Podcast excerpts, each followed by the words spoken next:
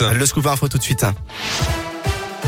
Et à la une de l'actualité du nouveau après ce rodéo urbain qui a tourné au drame à Clermont. Une femme de 81 ans est décédée jeudi soir après avoir été percutée par une moto sur un passage piéton. D'après les images de vidéosurveillance, deux motos faisaient du rodéo, dont une qui circulait sur la roue arrière. L'un des deux pilotes a grillé un feu rouge avant de faucher l'octogénaire. Il a pris la fuite et sa moto a été retrouvée brûlée un peu plus loin. Notez qu'un jeune homme de 19 ans est actuellement garde à vue. Il s'agit de l'auteur présumé.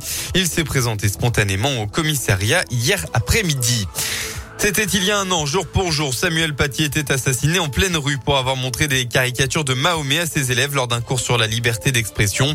Des hommages aux professeurs ont lieu aujourd'hui dans le Val d'Oise où il vivait, dans les Yvelines où il enseignait et à Paris où sa famille sera reçue à l'Élysée. Une plaque en sa mémoire sera inaugurée dès 10h30 dans l'entrée du ministère de l'Éducation nationale.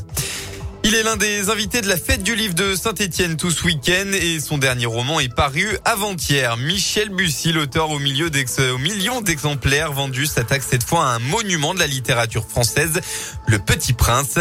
Code 612, qui a tué le Petit Prince, propose au lecteur d'enquêter sur la fin du célèbre petit garçon mortellement mordu par le serpent et sur celle de son créateur, Antoine de Saint-Exupéry.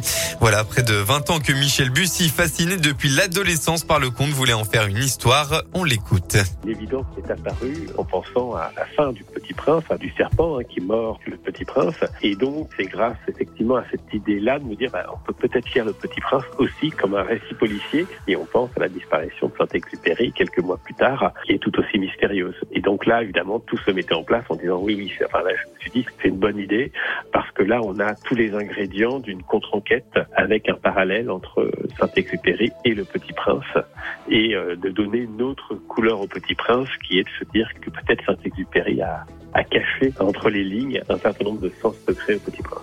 La disparition d'Antoine de Saint-Exupéry à bord de son avion au-dessus de la Méditerranée en 1944 a donné lieu elle aussi à de nombreuses hypothèses, la carcasse de l'appareil n'ayant été retrouvée qu'en 2003.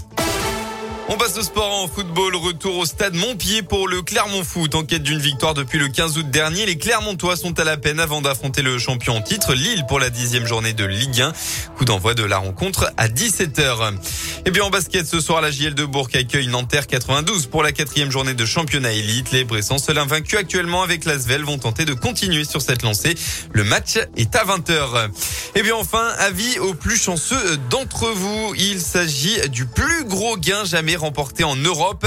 Et oui, la somme record de 220 millions d'euros mise en jeu lors du tirage de l'euro million hier soir a été gagnée en France.